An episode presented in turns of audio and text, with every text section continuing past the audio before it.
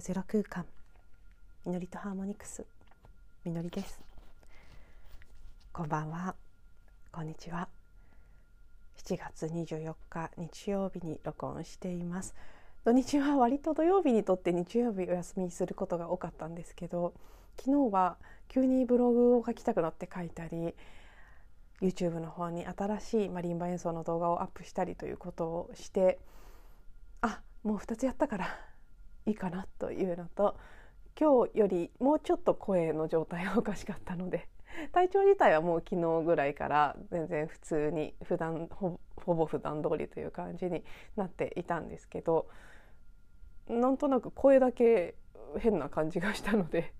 一応昨日お休みして今日撮ることにしようということでまだね若干のこの鼻声感はあるかと思いますが調子は至って通常通りのところまで回復いたしました。3日間ですねちょうど。21日が発熱。22はもうほとんど微熱で23は平熱だけれどもちょっとまだどっか多少のこう残りががみたいな感じで昨日は過ごしていて3日間出かけなかったのでもう本当運動不足と日照不足で昨晩全然眠れなくてこれ面白いですよね。熱が出てたり具合が悪い時って全く出かけないで一日寝ててもそれでも夜眠れますよね。だけど回復しちゃうとそうはいかないっていう。ね不思議だなって なんかそんなことに不思議だなって感心しながら昨日眠れないでジタバタしてたんですけど治ったのにじっとしてると夜は寝られなくなると。でもうそれで痛い思いをしましたので今朝人がまばらなうちに、えー、早朝散歩で明治神宮まで歩いて行って帰ってきて今日は多分ぐっすり眠れるんじゃないかなというふうに思っていますが。えーとそうですねそして今日何をお話ししようかなというとうんここ数日ですねまあもちろんその発熱したということもあってその発熱直後とその次の日の音声でもお話ししてますけど結構自分の内側がその熱とともにさらに書き換わっていく感覚が私の中ではあったんですね。そして昨日の23日から太陽が獅子座のサインに移行したということで、えー、暑い暑い獅子座シーズンの始まりですね。獅子座は季節もこの真夏の8月にかけての時期ということで暑いイメージなことに加え支配性ルーラーが太陽ということもあってやっぱり結構そういうパワフルでエネルギッシュで華やかなイメージがあるサインですけどうん。やっぱりその太陽というシンボルとも結びついているのかより一層自分ということがキーワードとして来ているような感じがしているのでその辺のことを少しお話ししてみようかなと思います。うん、よく自分軸っていう言葉であったりうんまあ、自分らしさとからしさっていうよりは自分軸っていう方が今の感覚には強いんですけど自分の感覚にとことんこだわりを持って私はこれなんだっていうことその自分自身の輪郭が前よりもより一層さらに一段とくっきりしてくる感覚が今回のこの獅子座シーズンのテーマとして用意されているんじゃないかという感じが私自身はしているんです。もうすでにもうグイグイ来てたんですよ。7月後半から。自分をさらにです。今までもずっと自分を思い出すとか本当の自分とつながるとかそういうことをテーマにこの7年間ぐらいはずっと過ごしてきてでどんどんどんどんあこれも自分のじゃなかったこれも違ったあこれも本当は自分にとってすごく心地いいわけではないのに無自覚に採用していたとかねなんとなくこう流れで当たり前だと思って付き合っていた人間関係であったりやっていたことであったりどんどんどんどん精査してよりこうスリム化というか クリアにクリーンに自分の純度を上げていくっていうことをしてきて随分それが行くとこまで行ってもうないだろうってぐらいまでやったつもりだったんですけど ここ最近すごいやっぱりねさらにさらにって言われている。とにかく自分の純度を上げてください。自分軸をしっかり持ってください。自分の境界線っていうのをはっきりと感じて。で境界線っていうのはその他者を隔てるということよりも自分のエネルギーをしっかりとその内側に保持していくためにもこの自分っていうエネルギーボディも含めた存在輪郭。それは感情や潜在意識的な部分も含めてのこここここれ私っていうのを再確認させられていくような感覚。それは何を言ってるかっていうと私たちは思ってる以上にエネルギーボディの部分は触れ合って生きているので知らぬ間に周りの人のものと一体化してしまっていたり子どもの頃から親や身近な人身近な大人友達いろんな人からこうね関わり合う中で知らぬ間に自分のものだと思って吸収してしまってたものなんかもたくさんあるんですね。でそれをどんどん順化してどんどん自分の輪郭をくっきりクリアにして自分のその輪郭の内側にある自分の肉体およびエネルギー体の中にある不純物をどんどん出してもう本当にまっさらにピカピカの状態の曇りなき濁りなきピカピカの私というものになっていく。そういうタイムラインに入っているなっていうその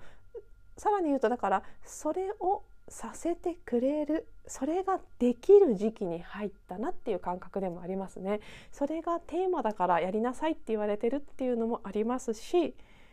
前よりもっとそれがしやすくなったからって言葉を変えると今までは許せなかったもの自分にこれはわがままだと思ったりいや本当の自分の本心の本当の本当の本心はこれは嫌だとかこれがいいとか思っているけどそんなんじゃ社会に適応できないとか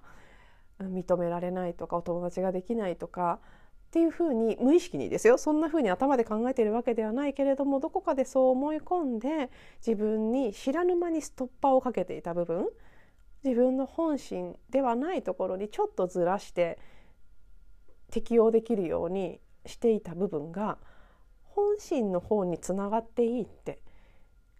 こうした方がうまくいくっていうところじゃなくって自分は本当にこう感じていて私はこれが好きなんだとかこうしたいんだとかこれは嫌なんだとか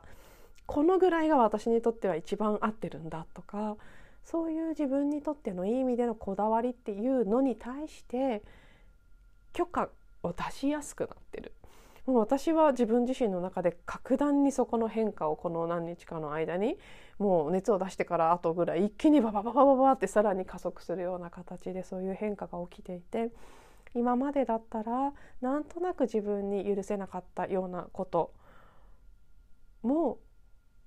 なんかねあいいんじゃないって。自分にとって一番ぴったりフィットしてて一番心地よくてもうここっていうスイートスポットのようなところにそこにフィットすることだけをやっていけばいいんじゃないって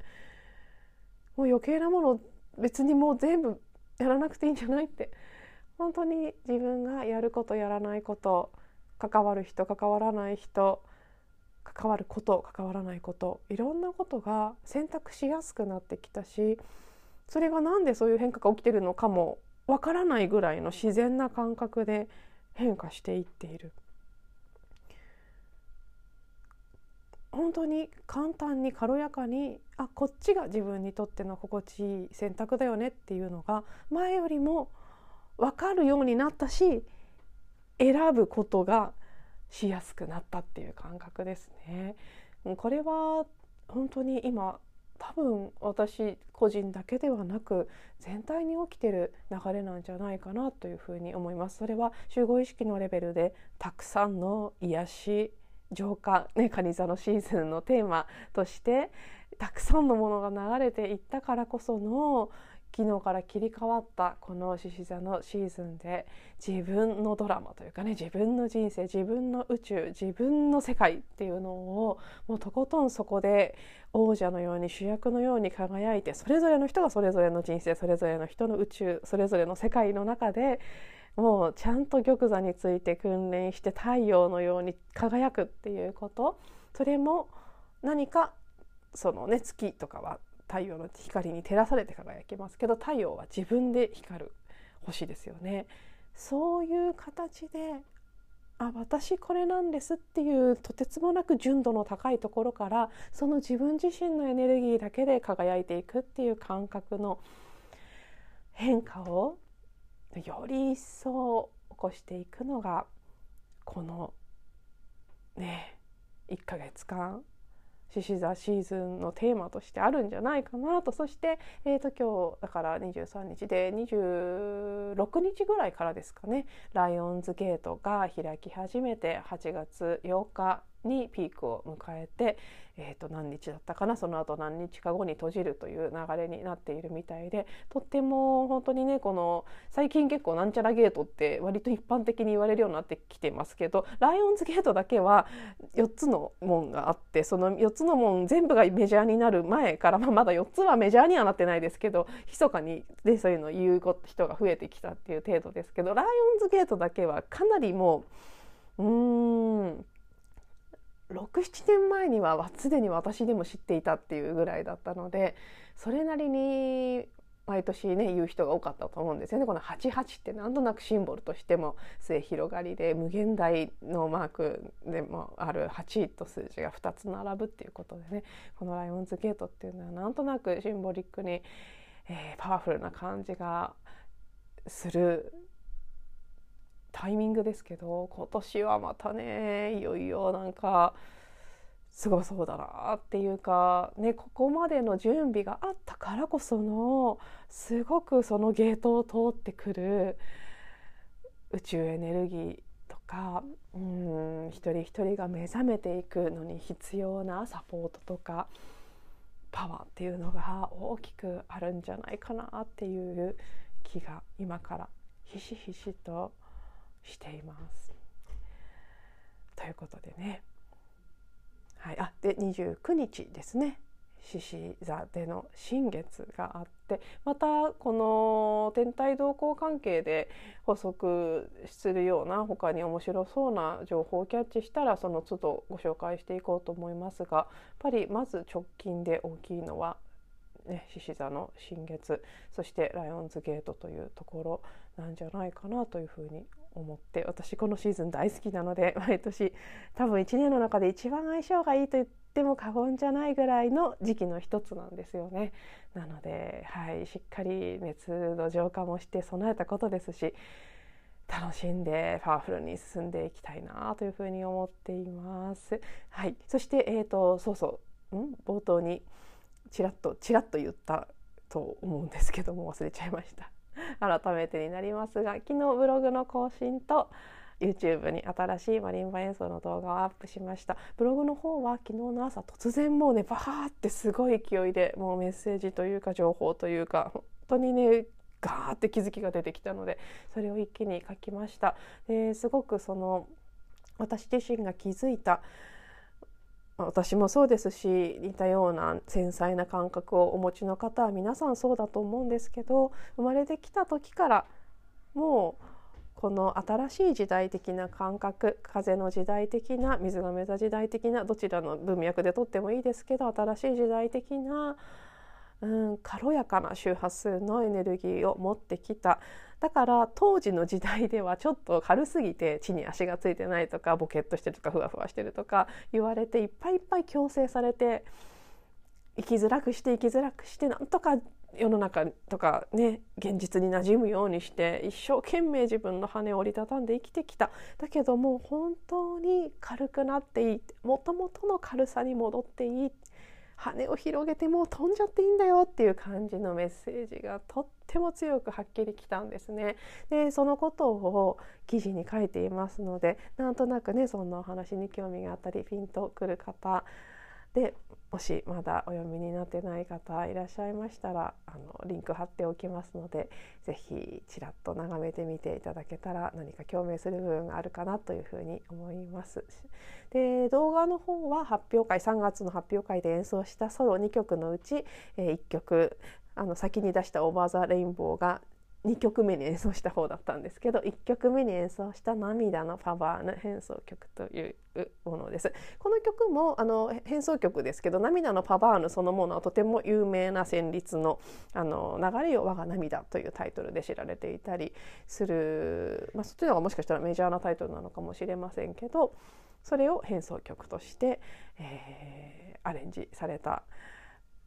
あの素敵な作品で頑張って弾いてますちょっとねこれは、まあ、ポッドキャストではもうすでにお話ししたことあると思うので繰り返しになっちゃいますけどあのピークを逃しまして2月ぐらいにもピークが来ちゃったんですね演奏の。でその時はすごいいい感じでも本番楽しみって感じになってたんですけどその後デュオで苦戦してるうちにどんどんどんどんね退化していきましてで当日はどんどんどんどんなぜかアンプを忘れそうになるっていう初めての感覚でしたけどすごいなんかもうあなんだっけなんだっけってなっちゃう感じになり若干パニック状態で、えー、迎えた。プラスいつものことですけど、ね、照明の関係や楽器がいつもとはね違う楽器あの同じ同じ機種ですけど違う鍵盤になるのでやっぱり個体差っていうのはあってそれに適応するのが私は本当に苦手で、まあ、それも実力のうちなんでねもう未熟としか言いようがないんですけどなのでいくつか結構あの私としてはうんっていうまあまあはっきりした音ミスがあって出すかどうかしばらく迷ったんですけどまあでもね私のチャンネルはもうあくまでチャレンジしていく姿勢であると。とかその不完全さというものも含めての人間らしさとか私という存在そのものを表現していくっていうことがコンセプトでもあるので別に完璧なものを出さなくてもいいんだしなっていうふうに思い直しましてはい、えー、体調も回復したしということで。ようやくアップすることができましたのでこちらもリンク貼らせていただきますもしちょっとでも聞いてみようかなって思ってくださる方いらっしゃったらポチッとね押して開いて聞いてくださると嬉しく思います。チャンネル登録もね97人まで来ていると思いますなのであと3人で100人ですね。もう本当になんか数にはこだわらないと言いながらやっぱりこういう区切りのところはちょっとやっぱり気になっちゃいますね。なのでまあでもそれはねあのメインじゃないというか一番大事な部分ではないのでそこに執着したりなんかやきもきしたりするっていうことではないんですけどでもちょっとずつでもこうやって増えていってることに背中を押されつつ、うん、とても励まされていますのでもし今からでもチャンネル登録してもいいかなって思ってくださる方がいらっしゃいましたらそちらも是非はいチャンネル登録ボタンを押していただけると大変嬉しく思います。ではですねはい今日はここまでにしたいと思います。最後まで聞いていただいてありがとうございます。また次のエピソードでお会いしましょう。